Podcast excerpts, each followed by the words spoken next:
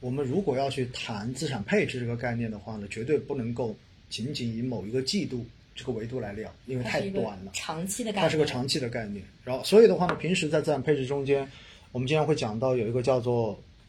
动态再平衡嘛。那么这个动态再平衡，一般我们建议的这种维度最少的话呢，也在半年以上，很多可能是一年以一年为维度来做一个动态平衡，因为短时间的这种波动变化实在是太快了，你永远都跟不上市场的这种节奏。你这样去调的话，调到最后你会发现你的换仓手续费可能支出的还会更多一些，这叫得不偿失了。那么在目前这一个阶段来讲的话呢，我我个人觉得哈，因为接下来美元的这种往上涨，应该说是一个大概率的事件。虽然大家看到最近的话，人民币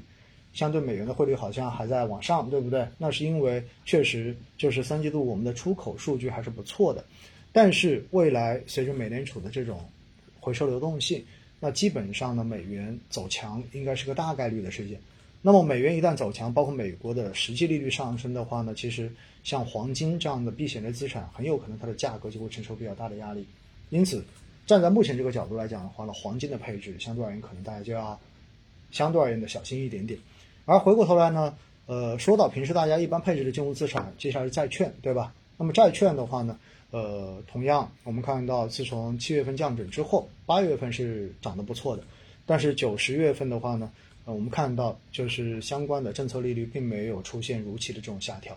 而且也没有看到第二次降准，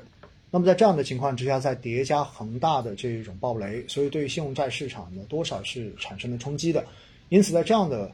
呃情况之下，我们看到整个债市的表现其实也是在一个震荡的状态，而且十年期国债收益率的话呢，呃也是逐步震荡的在往上行。因此呢，对于四季度来说，其实固收类资产也许也不是一个很好的这一种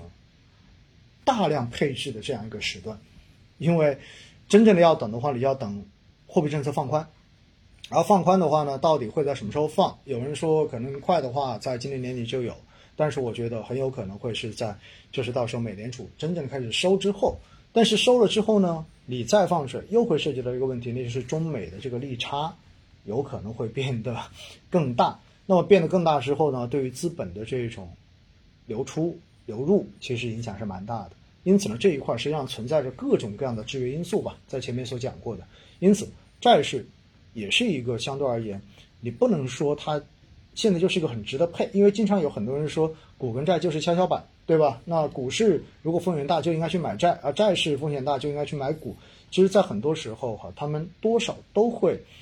有一些这种交叉的这种情形在的。另外的话呢，对于股票型的这种资产的配置。其实我觉得大家还是要放眼更长的阶段吧，因为现在确实我们看到房产房地产税的这一个，呃，慢慢的逐渐落地。其实“房住不炒”的这个概念，这个政策的定位，大家应该都慢慢的全部都进入到大家的脑子里面了。所以，在过去的这一段时间，我们看到就是全国的这种房价，实际上呢，真的是很多地方是在往下降的。就大家至少对于房价未来还能够暴涨的这种预期，其实是逐渐的在降低。所以在这样的情况之下呢，未来很多炒房的资金，其实它是要寻找新的机会，去进行相关投资产品的配置的。然后另外再叠加就是今年年末到年底的时候，资管新规要落地，所以大量的这种理财资金不能够在以前的那种模式之下来进行运行。那绝大多数的话呢，也会要开始转向资本市场，因此，不管从哪个方面来说的话，整个财富向资本市场转移的这个趋势，应该说是非常明确的。所以，虽然对于四季度，前面跟大家讲到，就是大家要去小心风险，然后对于波动要有足够的预期，但是从长期来讲的话，我觉得资本市场，尤其是股票市场的这种配置价值，应该说是非常明确的在这里的。因此，在这样的情况之下呢，我还建议大家哈，就是你哪怕通过分批的方式，对吧？因为你担心买进去之后碰上市场的这种临时的，或者说受到外部消息冲击而形成的这种短期的下跌，那么你就分批嘛，你就定投嘛，对不对？我们平时一直强调的分批定投的方式，来降低短期的波动风险就好了。因为我自己个人觉得，未来的十到二十年，中国的权益类资产，也就是股票类资产，才是真正最佳、最值得去配置的。资产错过之后，或者说踏空的风险，对于大家来讲才是最大的风险。